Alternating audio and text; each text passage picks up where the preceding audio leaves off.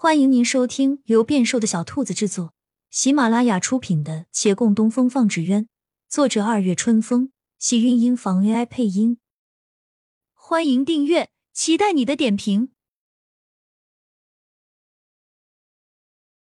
第二百六十一集。而这些人没注意他的神色，他们眼里闪现光彩。那就这么说定了，等咱们挺过难关后，大家莫论出身。无分派别，一定给纸鸢行业带来个焕然一新的局面。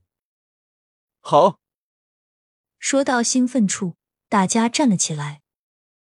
而角落里有人悠悠泄了个气：“别想那么远，先把这个成人纸鸢搞定再说，否则一切都是免谈。”厅堂内的声音霎时减弱，众人望了望说话的顾掌柜，垂下脑袋。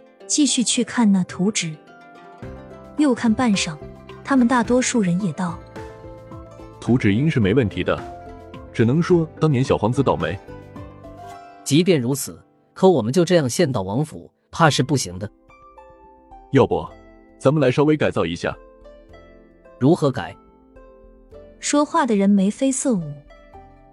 我学的洋派，那明少的精髓，我虽然不是很了解。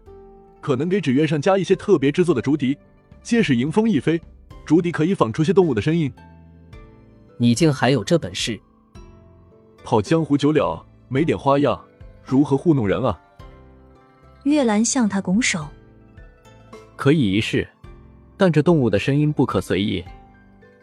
我知道，我去研究一下那龙吟虎啸。有劳。月兰在行一礼。又听旁边接话者道：“我学的是唐派，唐派最看重观赏性。以前遇上人刁难，非要什么能发光的纸鸢，我研究了好久。后来找到一些会自行发光的粉末，涂在纸鸢上可好看了。等我拿过来给你们瞧瞧，准保叫人眼前一亮。”这人说完，探头朝顾掌柜看了两眼，喊道：“唐先生，我这没抢您的光吧？”不都说了吗？往后不分正统与分支了。你们要是能把唐派发扬壮大，我高兴还来不及呢。这人嘿嘿一笑，而顾掌柜的回应大抵鼓励了他人。角落里有人原本还迟疑，此时便走过来道：“我是陈派，陈派对结构稳定性要求最高。以前也是遇到人刁难，说要纸鸢拉着石头什么的。”那时候我为了研究这能够承重的纸鸢，做了很多实验，也总结了些心得。岳公子、骆掌柜，你们这图稿的数据没问题，但成品做出来一定会有些不可避免的偏差。虽然也不会有什么影响，可这一回咱们是破釜沉舟了，必当精益求精。我能给你算出偏差，并调整回来，准保不出差错。到时候王府想找麻烦都没有缘由。月兰在向他致谢。这位说完，去看陈生红，也道：“陈大掌柜，我这是为咱们陈派争光，您没意见吧？”陈生红哼了一声，撇过了脸。这人愣了下，怎么跟顾掌柜的反应不一样啊？当此，众人似乎都有了灵感，相互交流议论着。过了会儿，不知谁想起来，喊了一句：“木派没人吗？也来出出点子。”又是片刻安静，众人左右看看，没有人站出来。他们又尴尬，朝洛长青望。严先生开口解释：“先前我们这儿也是有木派的，但不多。上次跟王老走了，想来也是不多的。我知道，木派以前是荣耀，后来就是屈辱，自然很多人半路都改了。”严先生劝道：“骆掌柜不必放在心上。”若是这次纸鸢行业能够再起，你木派还是四派之首，那时会有大把的木派艺人。方才兰儿已说，派别与身份都不必分这么清楚，咱们是一体的，往后没有首也没有尾。严先生面露欣慰，重重点了下头。提及王老，他便多了些感慨。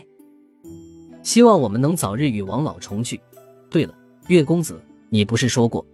等我们重聚于此，你还有些话要说的。对，相信那一天很快会到来的。一世人皆笑。天色渐暗，桌上长了灯，点点的光芒映入眼帘。深夜时人才散尽，关于那纸鸢如何制作，他们有了方向，基本确定下来，办法找到了，就轻松许多。大家走后，主人们留着谈会儿话，才散去休息。孟寻在厅堂已经觉得自己比那盏灯还亮了，这时连连后退。你们俩先走，我等会儿都回屋了，我再上楼。要不还得听着你们俩依依不舍的告别。哼，就住隔壁，转眼就能见到，有什么好告别的？他说着退到门边。我再检查一下大门锁好了没。那两人无奈摇头，随他去了。而他回头检查了下，还真发现大门没锁好。不但没锁好，且深更半夜，竟有人塞进来一封信。亲亲小耳朵们，本集精彩内容就到这里了，下集更精彩，记得关注、点赞、收藏三连哦，爱你！